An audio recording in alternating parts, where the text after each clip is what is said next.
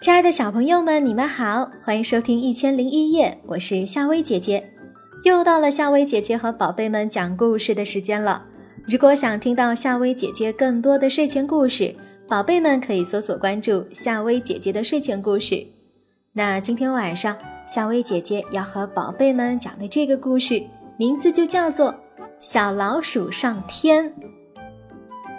小老鼠吱吱看鸟儿能飞。一直非常的眼馋，它辛辛苦苦扎了一只风筝，搁在山顶上，自己躲在风筝下等待大风的到来。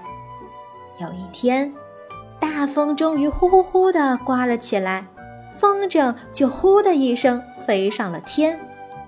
风筝飞呀飞，晃晃悠悠，飞得高极了。吱吱紧紧地抓住风筝架，被带上了天空。白云抚摸着它的尖鼻子，雨滴打湿了它的小爪子，风儿吹乱了它浑身的毛。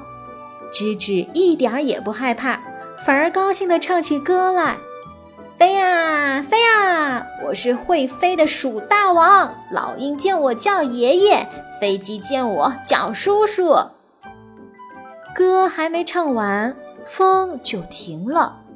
风筝开始一个跟头接着一个跟头的往下掉，吱吱吓得乱叫，大声地喊道：“啊啊！老鹰爷爷，快救我！飞机叔叔，快救我！”一只花猫看见了，张大了嘴巴在下面等着，一边说：“天灵灵，地灵灵，天上掉下老鼠精，快快落到我嘴里，请请请。”风筝还真往花猫的嘴巴里掉，吱吱吓得闭上了眼睛。幸好风筝掉下来的时候啊，吱吱的尾巴正巧伸进了花猫的鼻孔里，花猫鼻孔一痒，啊啾！一个大喷嚏打出来，风筝被这股气流一冲，重新上了天。可是天上没有风，风筝又落了下来。动物园里的一只小老虎看见了，张大了嘴巴在下面等着，一边说：“天灵灵，地灵灵，天上掉下老鼠精，快快落到我嘴里，请请请。”风筝一直往小老虎的嘴巴掉去，可怜的吱吱也已经掉到了小老虎的喉咙口，小老虎啊，忍不住大声咳嗽起来。